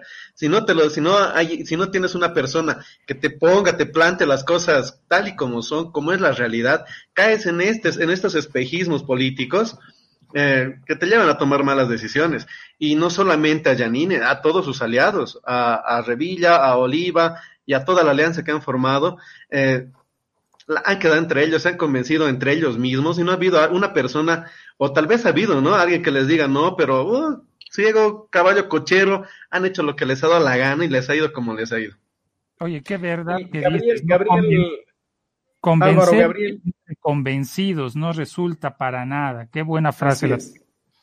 Gabriel, eh, Álvaro, no sé si recuerdan, antes de la, del anuncio de la candidatura de Janine, eh, el periodista Fernando del Rincón le hace una entrevista en CNN y ahí le pregunta a Quemarropa si ella sería la candidata. Ella primero dice que no, después le vuelve a preguntar, ella duda y finalmente dice, usted me la pone difícil. ¿No será que su aparición en eh, CNN con Fernando del Rincón eh, eh, precipita la decisión de, de Janine Áñez también? Porque recuerda, ¿no? La entrevista que tuvo Janine con Fernando del Rincón. Sí, sí.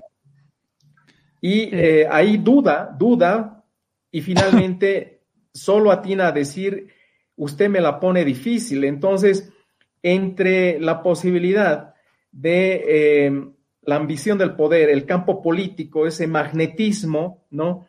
Que le perturba la racionalidad y una decisión clara, y el juego de parafernalia y de luces de bengala de los medios de comunicación en el ámbito internacional, es presa de, de un sueño que termina rompiéndose y el despertar a la realidad es cuando ella decide abandonar su candidatura, dejar en statu quo y en signo de interrogación qué es lo que va a suceder. Pero realmente va a cambiar las tendencias de voto. ¿Ustedes creen realmente que esto contribuye a que la derecha le cierre el paso del retorno al poder al MAS? Esa me pregunta que eso está en veremos. Es- esa pregunta la podemos responder al final. Si- sigamos viendo tres episodios más de este análisis discursivo. A ver, favor. vamos con los episodios. Ahora, cuando se lanza de candidata, dice que es la candidata de la paz y de la unidad, pero nunca se, se acercó con la mano muy extendida a la acera contraria. ¿no? no lo hizo. Entonces ahí el discurso de pacificación se entró en un, en un bucle bien complicado, ¿no? Porque nadie le ayudaba a pacificar, ni ella misma, ni alguno de sus colaboradores. A ver, esta es una de las reacciones a quienes empezaron a criticar su candidatura.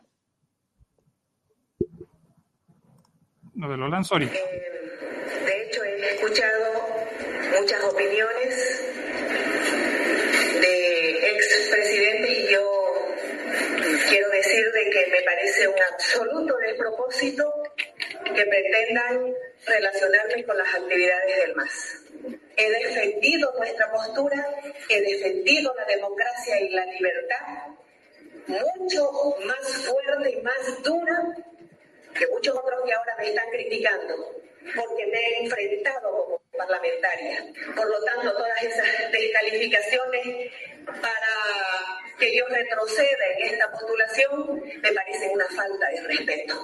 Es recibido ¡Epa! como para que me desanimen por el futuro del país y los problemas que puedan tener. Escucha la frase, escucha la frase, escucha la frase. Que yo retroceda en esta postulación me parece una falta de respeto.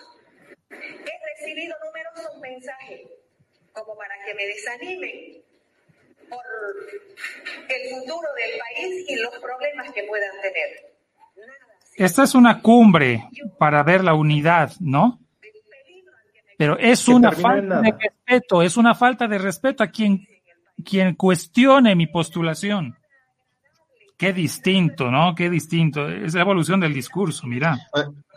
Muy distinto, ¿no? A la, a, la, a la primera entrevista que nos muestras, a la Janine Áñez, senadora, antes de asumir el poder, a la, a la presidenta ya candidata, y ahora a la presidenta, pero eh, ya, ya es un igual, ¿no? Tiene al frente un ex- a dos expresidentes, Tuto Quiroga, Carlos Mesa, tiene a otras figuras preponderantes de, de la política nacional en largos años.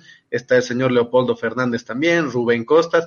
Ya no es pues la, la senadora Janine Áñez, que casi nadie la, nadie la conocía, la de todo lo que sube baja, es la presidenta, y ahora pues está de igual igual y puede encararse con ellos, incluso pues aquí viene lo que, lo que conversábamos más antes, ¿no? Ya habían estas, eh, estas visiones de que ella renuncie, retire su candidatura y mira cómo se siente defendida, ¿no? Es una falta de respeto que a mí me pidan, que yo me he enfrentado de frente con el, el movimiento al socialismo. Aquí ya estaba envalentonada, aquí ya le habían lavado el cerebro y aquí Janine Áñez no iba a retirar absolutamente nada, ¿no? Ahora, ¿cuál es el discurso ahora? No, es un gesto de, de democracia, de desprendimiento, pero ya le estaban machacando hace varios meses. Inicio de la campaña, mira, están Inicio, sin barbijo. inicio. Están, Y después, están eh, incluso, ¿cuál era el discurso que ellos tenían, no? De, de Janine Áñez, la han obligado, a mí me han obligado a ser candidata. Murillo salió con lo mismo, le han obligado a ser candidata por la unidad, porque ellos no se querían unir, la han obligado a postular. A la que le han obligado a postular estaba cuarta en intención de voto, con 4%. Franco. Sí, definitivamente lo que tú pones está muy bien elegido, dado que esas condiciones fueron las primeras en las que se perfilaba una unidad, se plantea la propuesta, eh, los principales candidatos asisten, las principales fuerzas políticas, las élites de la derecha están presentes, pero lo más curioso es que el resultado fue un rotundo fracaso. ¿Para qué convocan a un foro de la unidad en Santa Cruz cuando la la pandemia. propia, sí, pero la, la- la propia élite no se convierte, no asume una identidad de unidad y como bloque de eh, vocación para el poder. Es decir, van ahí y se pelean entre ellos. Yo creo que ahí se siembra precisamente la semilla del fracaso y que termina ahora en una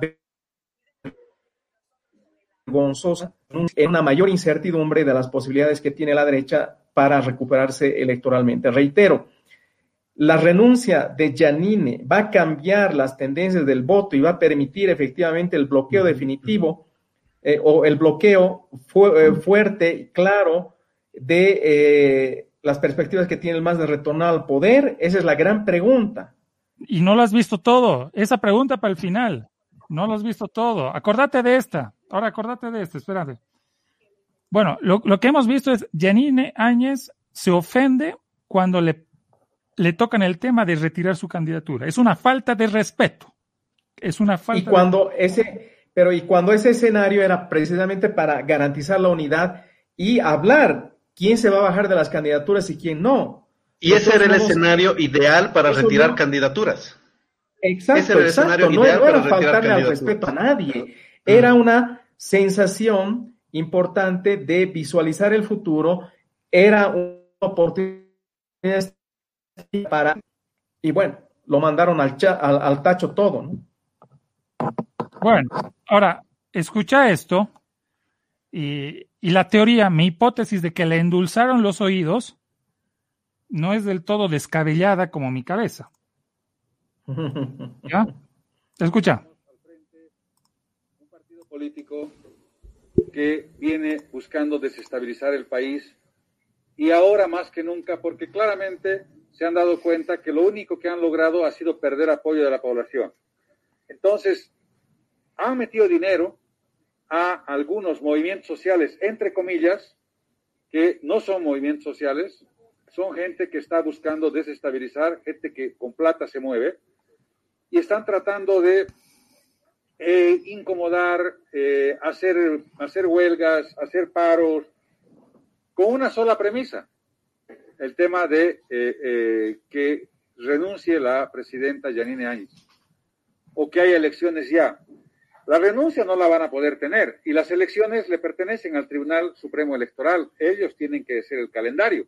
Ya ha dado una, una línea, incluso la Asamblea, que tiene una mayoría masista, dos tercios masistas, y ni siquiera aquello están respetando porque saben y tienen claro que si hay una elección mañana o hay una elección el domingo, quien va a ganar es la señora Yanine Áñez.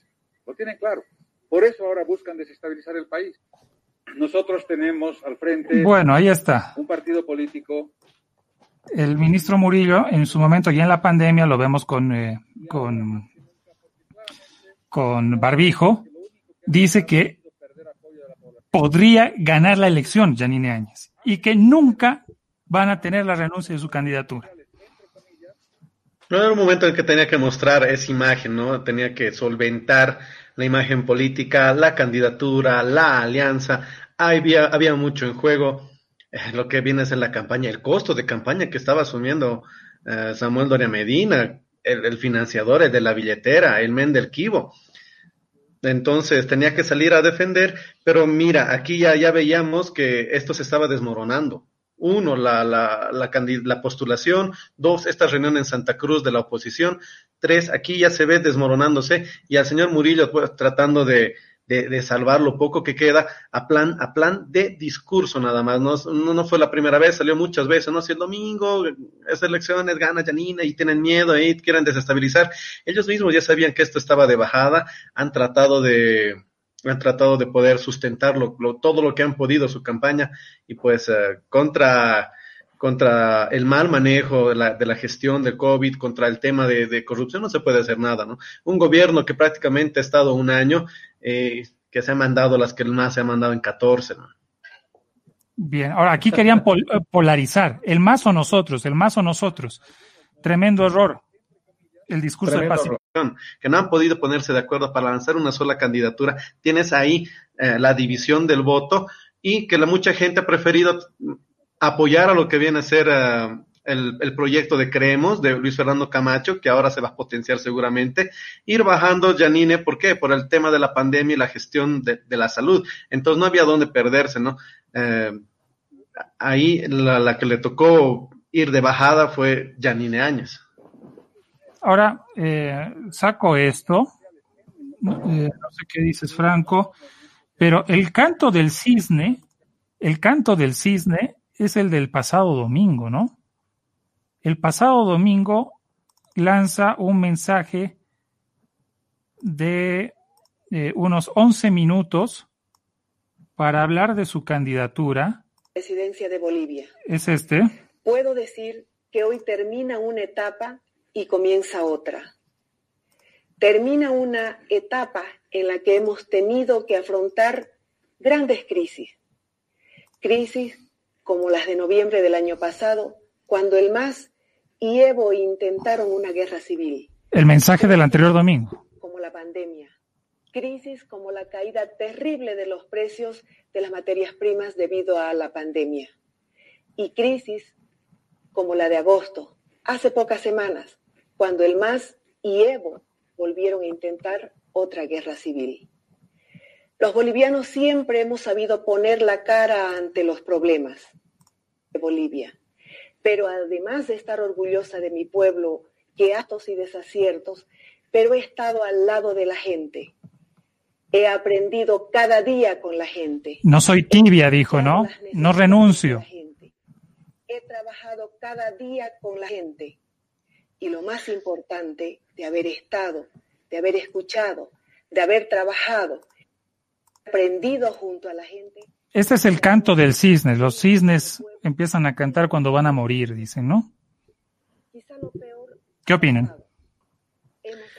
Bueno, dale, dale, dale Álvaro, dale. Dale vos, Franco, ya me has cortado la inspiración, dale. bueno, aquí efectivamente creo que Gabriel ha hecho una selección excelente de eh, no solo hechos políticos importantes, sino el trayecto del discurso de la presidenta. Y este último video, o bueno, no sé si es el último, pero este que acabas de poner, se eh, lo difunde eh, en, en, distintos canales, obviamente, porque ah, se ha pagado por un espacio, se lo difunde en la mañana.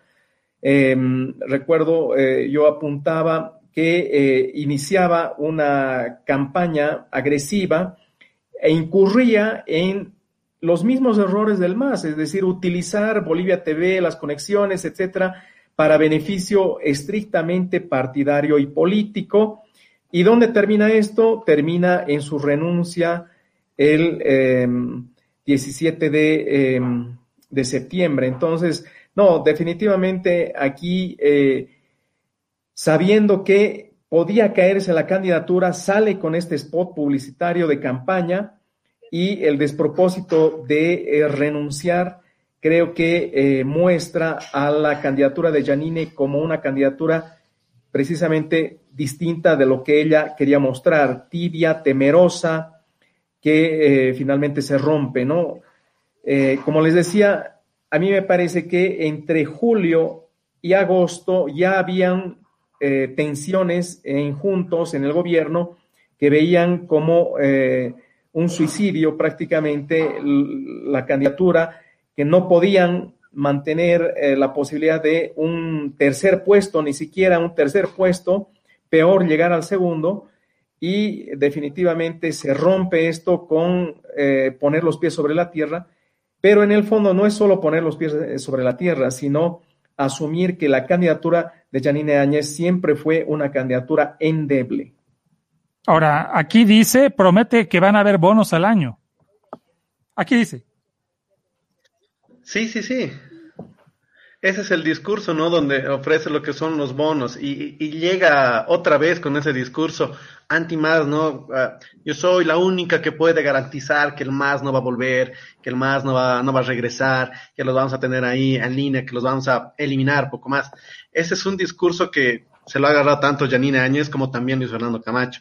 Yo veo este, este video que nos muestras, Gabriel, que fue difundido hace una semana, ya como un grito desesperado este es un grito desesperado de, la presidenta Janine Áñez, de la gente de su campaña, en, tratar de empatizar un poco más con el votante, lo que no lo había, que lo que no ha conseguido en, con gestión, tratar de llegar con ese discurso, ¿no? E, enraizarse eh, directamente como el, como el opuesto al más y como la alternativa para que no vuelva el masismo, que es lo que es mucho lo que se está manejando ahora. Y tenemos un comentario aquí, si lo puedes poner, de Ruth Gutiérrez, ¿no? Que dice, eh, eso de derecha como que no suena bien, creemos no es de derecha, a lo leo, eso de derecha como que no suena bien, creemos no es de derecha ni izquierda, porque ambos tienen su pro y sus contras, es por eso que esta alianza representa una figura nueva de hacer gobierno, sobre todo evitar que vuelva la dictadura y la tiranía en la que estuvimos sometidos durante más de 14 años.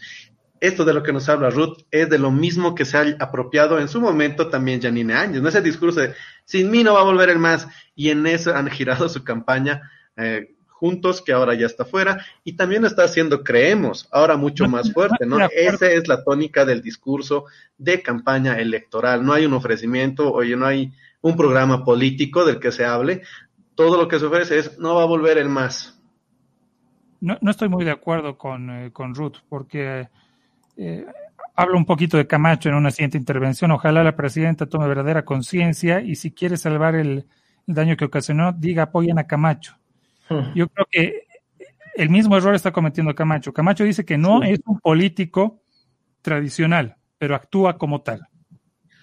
sí, sí, yo estoy diciendo es confrontativo, es confrontativo.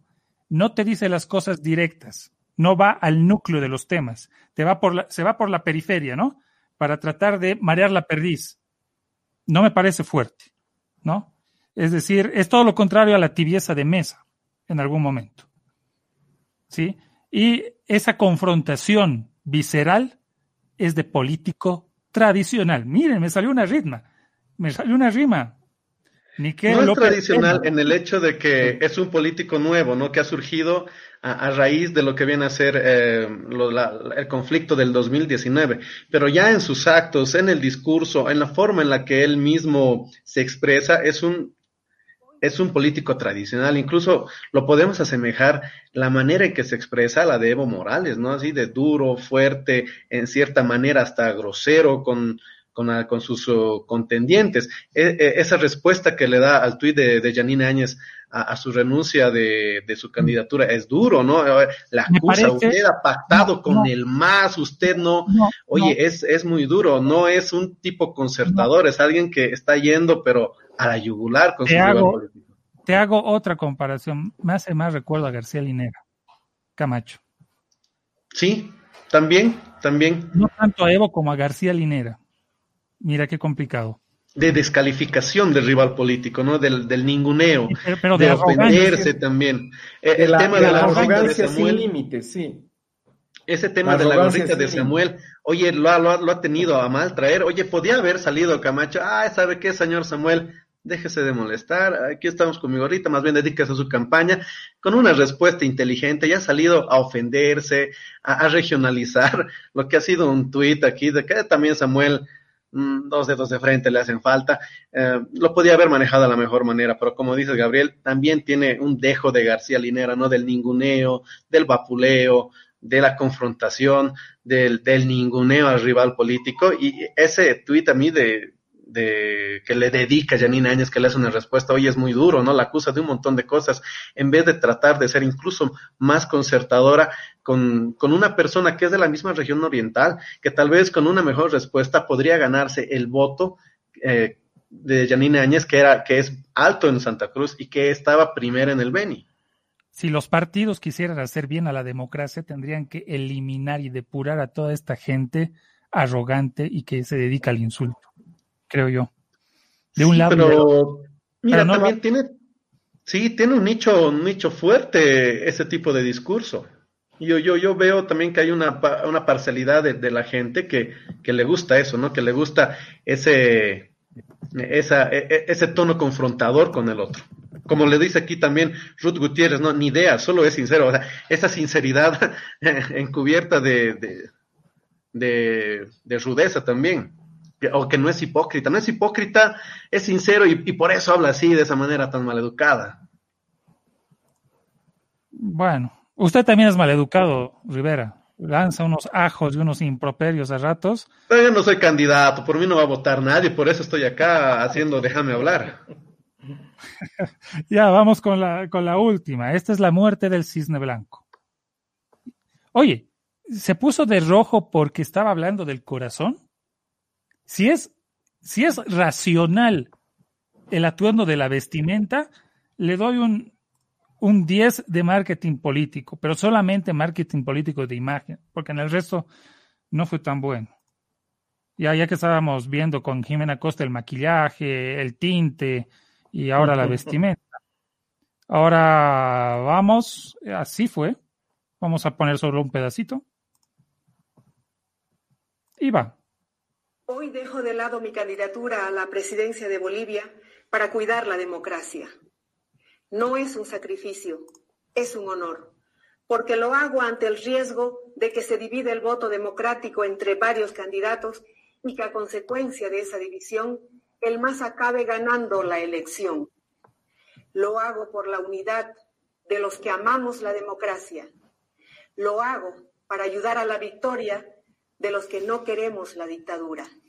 Y lo hago en homenaje a la lucha que ha sostenido el pueblo boliviano para que se vaya por siempre la dictadura. Bueno, no puedo evitar ver a Samuel y acordarme de los TikToks de la semana. Es, es inevitable, pero bueno. Ahí está. Lo hago por eh, compromiso con el país. O sea, ya hablar de, de deponer la candidatura no es una falta de respeto. Ya es un acto es un honor. Mm. Vamos cerrando, señores.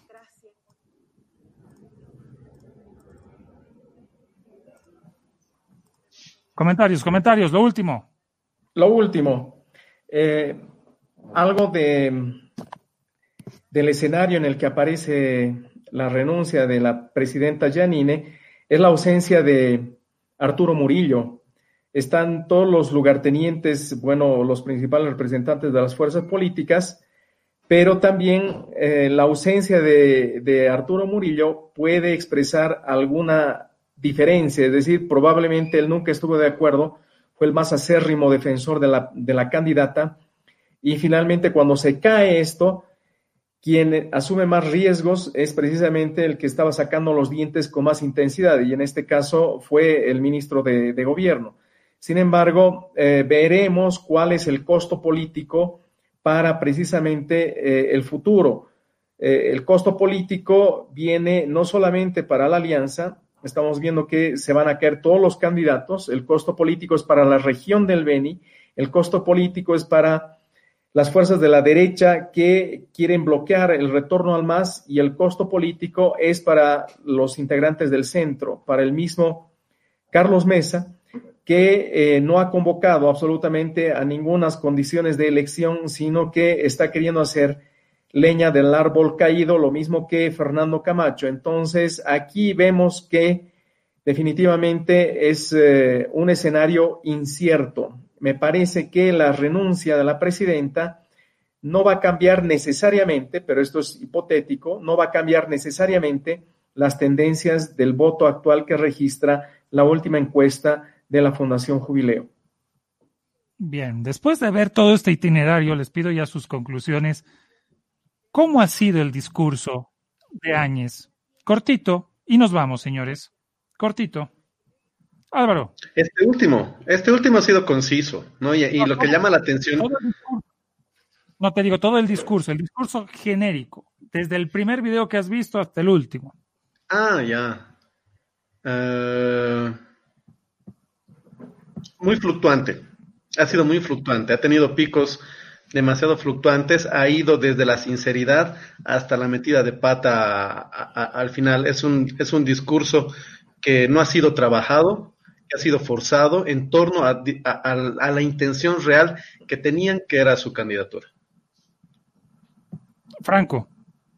Definitivamente ha sido un típico discurso político, lleno de contradicciones, lleno de eh, seguridad despertaron desconfianzas y el discurso político fue inconsistente debido a un gobierno de transición, debió haber mantenido una mirada firme respecto a la administración de los fondos públicos con carácter precisamente de transparencia.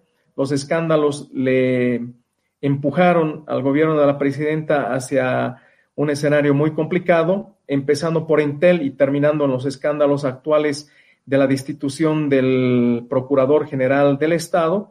Y bueno, esto pone en vilo una vez más las condiciones de estabilidad política y las perspectivas en las que probablemente el MAS no va a desaparecer por arte de magia del escenario político ni tampoco electoral. El discurso, para mí, la sinceridad y la objetividad. Luego viene las dudas y el manejo de poder, luego la autosuficiencia, quizás la soberbia y luego el reconocimiento de la realidad nuevamente. Vámonos, señores. Vámonos. Un saludo a toda la gente que, se está, que ha estado conectada acá. A Luis Luz, ah, no, perdón, Luz Aguirre, Ruth Gutiérrez, Edgar Isureta, Gonzalo Hidalgo, Cintia Alejandra Vascope, que han estado comentando acá en la transmisión. Ah, nos ve Ruth desde Santa Cruz, una gran, un gran abrazo. Dice, bueno, un gran abrazo también para Ruth. Muchas gracias por estar acá conectado al programa y también para René Alejandro Canedo y Bernardo Valdivia, que nos han dejado un par de comentarios aquí al final del programa. Esto lo subimos al podcast, va a estar directamente en Spotify, Google Podcast, Apple Podcast el día lunes, ya en la mañana. Así que muchas gracias a toda la gente que se ha conectado con nosotros y a ustedes muchachos también que tengan buen fin de semana. Dos mensajes de Usaguirre el 24 de enero, el día del choclazo en la cabeza de Camacho y los pajaritos revoloteando en la cabeza de Áñez. El equeco es implacable dice, buenísimo el comentario, muy, muy original, muy creativo. Y Bernardo Valdivia dice, en realidad sería bueno preguntar cuál fue el error original. Bueno, ahí está el material. Ustedes juzgan. Hay uno de René Alejandro Canedo también, otro comentario. dice, buenas noches.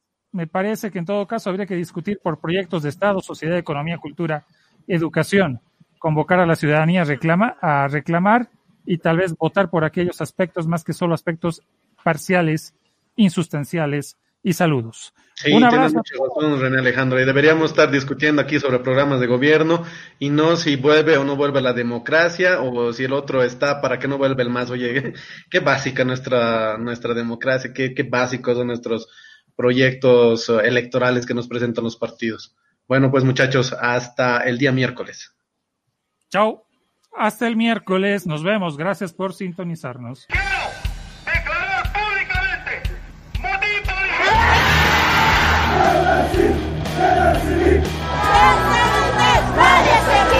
¡Di la verdad! ¡Di la verdad!